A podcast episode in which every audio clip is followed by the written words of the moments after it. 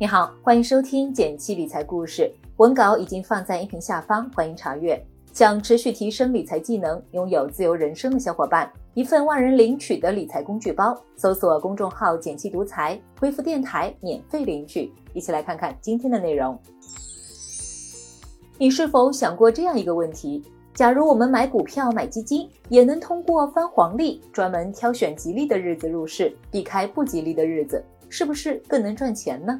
在投资界中有一个日历效应，或许能给到部分答案。他的意思是说，在某些特定的日期，股市上涨的概率高，而某些时间段股市下跌的概率高。比如历史上的美股市场，每年有一个月股市的表现特别好，那就是一月份。有学者统计过纽约股票交易所股价指数的涨跌，发现一月份的平均月收益率基本上是最高的。比如一九八七到二零零四年间。一月平均月收益率高达百分之两点一六，而其他月份的平均收益率仅仅是百分之零点九二，连一月的一半都不到。日本、英国和澳大利亚的股市也存在类似的现象，一月份的收益率明显高于其他月份。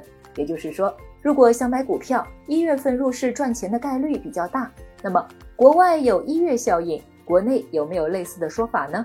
我们通过上证指数和沪深三百指数的涨跌，能看到中国股市的大致情况。过去十三年里，中国股市也有明显的日历效应。文字区图中的绿色系代表着跌的月份，橘黄色系的则是涨的月份。其中最广为人知的是春季效应，又叫春季躁动。每年的春节前后，股市都会有一波上涨行情。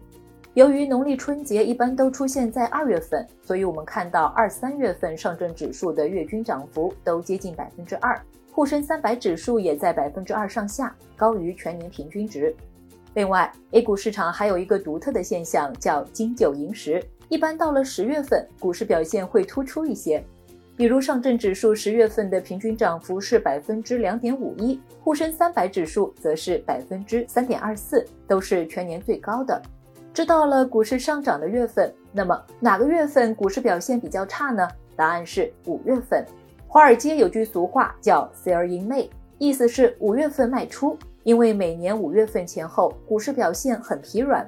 根据学者的统计，一九七零年到一九九八年的将近三十年间，全球三十多个成熟与新兴市场基本都存在 “sell in May” 效应。国内市场也有类似的现象存在，叫“五穷六绝七翻身”。他的意思是，每年五六月份股市会下跌，到了七月份股市又会止跌回升。我们再来看看这个表格，上证指数五月份微跌百分之零点二二，到了六月份下跌幅度扩大到百分之一点五二，但到了七月份又上涨百分之一点五九，实现绝地反弹。沪深三百指数也是类似，不过值得注意的是，虽然从长期来看市场上存在日历效应，但也不代表每年必然会发生。就拿去年来说，上证指数在春节过后的第一天冲到了三千七百点上方，但是之后走势一路下滑，进入三月份后最低跌到三千四百点左右。显然，去年的 A 股市场并没有和往年一样出现春季效应。如果只是盲目的按照历史规律去操作，也是会亏钱的。这主要是和投资者心理和市场流动性有关，比如一月效应。心理学角度来看，年初是新一年的开始，大家倾向于在年度交替之际做出不同的行为。从资金面角度来看，个人投资者拿到奖金后集中去买股票，也有利于股市的上涨。西方许多国家会在圣诞节前发放年终奖，而国内企业通常会在年底或春节前后发放年终奖，分别对应着国外一月效应、国内春季躁动。另外，上市公司年报披露也会有一定的影响。国内一般在二三月份陆续公布上市公司的年报，这时资金也会炒作一些数据好看、业绩大幅增长公司的股票，市场通常会比较热闹一些。到了五月份，上市公司的财报全都披露完了，市场就进入到一个数据真空期。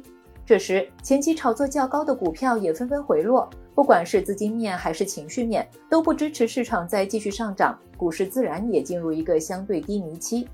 等到十月份国庆假期休市时间长，部分企业和个人会在九月底前陆续减仓，从市场上回收资金，以备节日期间的需求。等到过完节日，资金又纷纷回到市场上加仓，这就导致国庆节这就导致国庆结束后，A 股市场经常会有一波上涨行情。总的来说，日历效应可以作为一种历史经验的总结，但未必能准确预测市场未来的走势，因为决定市场涨跌的关键因素还是经济基本面。如果当前的经济形势不好，那么所谓的春季效应、金九银十等规律也有可能会失效。美国著名作家马克·吐温曾经说过这样一句话：“股市最危险的月份是十月。”其他特别危险的月份是七月、一月、九月、四月、十一月、五月、三月、六月、十二月、八月和二月。对普通人来说，我们与其去关注市场下个月是涨是跌，还不如眼光放得长远些，以年为单位去做长期投资，也许对我们的投资收益更有帮助。好了，关于日历效应就和你聊到这里。如果对你有帮助的话，欢迎点个赞，告诉我们。别忘了根据音频开头的提示，免费领取理财工具包哦！学习更多理财技能，享受稳稳变富的感觉。订阅内容每周一到周五，简七在这里陪你一起听故事、学理财。我们明天见，拜拜。